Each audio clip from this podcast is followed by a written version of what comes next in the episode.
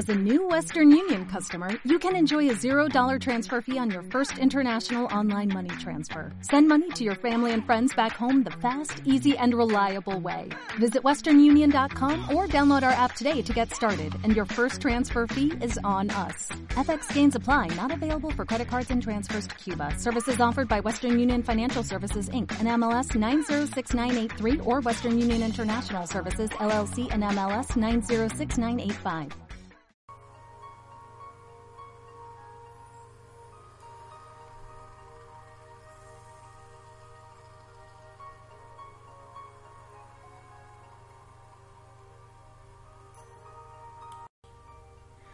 Hola, ¿cómo estás? Bendiciones de la abuela Luna para ti. Espero que hayas comenzado el año gregoriano 2018 con muchos proyectos, pero por sobre todo con la fuerza para realizar los cambios. Y aquí viene otra ayudita de la abuela Luna. Ya casi estamos sobre la primera luna nueva del año gregoriano 2018 que se dará en el signo de Capricornio. Como sabes, desde mi espacio sanaciondelalma.com.ar intento ciclo a ciclo compartir contigo las infinitas posibilidades de autoconocimiento, crecimiento y sanación que nos ofrece la guardiana del cielo. Te invito a seguir el blog con mis notas, revisar mi página, conocer los diferentes tipos de informes y terapias vibracionales que ofrezco. Y si para ti es la primera vez que escuchas mis vídeos, te cuento que no vas a encontrar las típicas recetas para cada uno de los signos. La manera en que veo a la astrología es más proactiva que predictiva.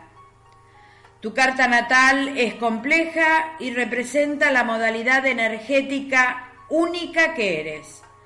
En ella encontramos todo el zodíaco, los doce signos. Cada uno de ellos rige un ámbito de nuestra vida. Por lo tanto, todos tenemos un sector Capricornio. Y la próxima luna nueva nos invita a trabajar con el elemento tierra cardinal para replantear las metas de nuestra vida, el hacia dónde vamos. También este signo tiene que ver con las abuelas, o sea, de dónde venimos. Para ello, encontrarás en mi página web o aquí en mi canal de YouTube un vídeo para calcular fácilmente el gráfico de tu carta natal y otro donde conocerás los temas que se mueven según el ámbito de la casa donde cae la lunación. Presta atención al símbolo que hay en el ángulo superior derecho. Si puedes hacer clic ahí desde tu computadora, directamente pasarás a ver estos vídeos. Y bueno, ahora vamos a hablar de esta luna nueva. Para muchas personas el tiempo de la luna nueva es una época oscura, de andar con el ánimo bajo. Sin embargo, es una gran oportunidad para el crecimiento creativo si eres capaz de focalizar en ti misma, en ti mismo, en el buen sentido. Este es un buen momento para tu singularidad, pues se magnifica, por lo que es más fácil poder ver un camino hacia adelante. Ha comenzado el año gregoriano 2018 y Mamaquilla, la abuela luna, va al encuentro con Aquewa, la madre sol, en el signo de Capricornio. Año nuevo, vida nueva. Mm, esta luna nueva es una oportunidad para hacer realidad nuestros sueños. Si estamos dispuestas o dispuestos a comprometernos con el trabajo necesario para lograrlo. Con Capricornio no hay manera fácil o rápida. Este es el signo zodiacal que entiende lo que significa poniendo un pie delante del otro y subir la montaña. Los rituales de luna nueva proporcionan el mejor momento para plantar nuevas semillas y empezar de nuevo. Durante la luna nueva, que es una luna oscura, estamos frente a un papel en blanco. Nuestros deseos pueden germinar en el sustrato lunar. Estos pensamientos semillas se despertarán lentamente, iluminados por la luz de la luna, a medida que crece todas las noches un poquito más hasta alcanzar su plenitud en la próxima luna llena. Que, para agregar, va a ser una luna llena especial. Pero concentrémonos en esta luna nueva. Así estaremos trabajando en sintonía con la naturaleza, poniendo en movimiento cosas que deseamos ver florecer. Es también el mejor momento para escribir una lista de órdenes cósmicas que pueden ser grandes o pequeñas. Los proyectos a gran escala pueden dar fruto a los seis meses siguientes, cuando la luna llena se da en este mismo signo. Deseos más pequeños pueden dar sus frutos en el próximo plenilunio. La magia será mucho más potente si el pedido resuena con la energía de la lunación. ¿Y de qué se trata Capricornio? Capricornio tiene algo enigmático en su profundidad cavernosa. En Egipto y en la simbología babilónica, Capricornio era la cabra de mar, una criatura de tierra y agua. Aunque conocida por su paso firme para subir las montañas, metáfora de alcanzar las metas, es un signo en sintonía con las profundidades colectivas y las nacientes de agua, como las montañas. Los signos cardinales indican poder de empuje y en el símbolo capricorniano encontramos una criatura con las patas delanteras de cabra unidas a la cola de un pez, que nos muestra cómo el abismo del océano se combina con el terreno montañoso. Esto representa una cruz de la materia, entre la psique y su manifestación en ella, el alma colectiva que enfrenta los desafíos de la realidad y el individualismo. El océano, además de simbolizar las raíces primordiales, se refiere a la sabiduría instintiva, los secretos y el conocimiento que está enterrado en las profundidades de la conciencia. Capricornio, teniendo solo la cola de un animal acuático, mantiene la cabeza fuera del agua, en un nivel racional. Y algunos ven la escamosa cola de Capricornio como la cola de la serpiente marina, una criatura del conocimiento antiguo, sabia en los asuntos del oculto y que ofrece un potencial para comprensión de lo que es algo así como el más allá de una experiencia limitada, terrenal. El dominio y el poder son las palabras clave de este signo discreto. Incluso el aspecto terrenal de la cabra es con frecuencia subestimado en su potencial para la simbolización de las reservas ocultas de su fuerza. El cuerno de Capricornio es un símbolo femenino y masculino al mismo tiempo. El cuerno de la cabra, por lo tanto, es una representación de las energías elementales de la Tierra, la materia prima con la que el proceso alquímico comienza su búsqueda de transformación del oro. No nos olvidemos que es el cuerno de Amaltea, la cabra que amamantó a Zeus, que se convirtió en la cornucopia o cuerno de la abundancia, permitiendo que ésta la abundancia se derrame sobre todos nosotros y nosotras. Es la sabiduría de la anciana sabia, unida a la tierra y conocedora de la fuerza del mundo emocional. En el zodíaco, el décimo signo es el signo de la paciencia, la tierra, la sabiduría, la dignidad y la acción deliberada, de las metas, de esperar y saber actuar. Capricornio cardinal de tierra nos lleva a detenernos en nuestras metas, pero también en nuestras limitaciones. La cabra va subiendo la montaña, va haciendo el camino cuidadosamente, paso a paso. Plutón, que hace un tiempo ya está en Capricornio, nos lleva a replantearnos las bases mismas de nuestra estructura, las transformaciones, que pueden ser lentas, profundas y en ocasiones dolorosas y destructivas. Tal vez de una vez por todas sea necesario movernos hacia adelante, tomar el valor de replantear los objetivos. Para la tradición astrológica, Capricornio está asociado al Padre, pero la nueva mirada femenina nos señala que Capricornio es un signo femenino, por lo cual es receptivo. Está asociado a nuestro linaje, a las abuelas, a la anciana sabia.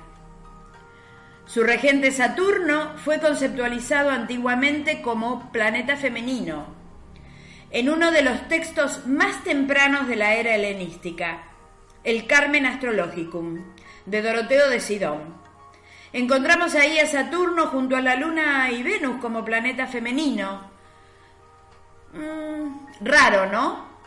Pero la feminidad se puede considerar simbólicamente como forma, como contenedor, como aquello que nos da nuestra forma y nos permite encarnar.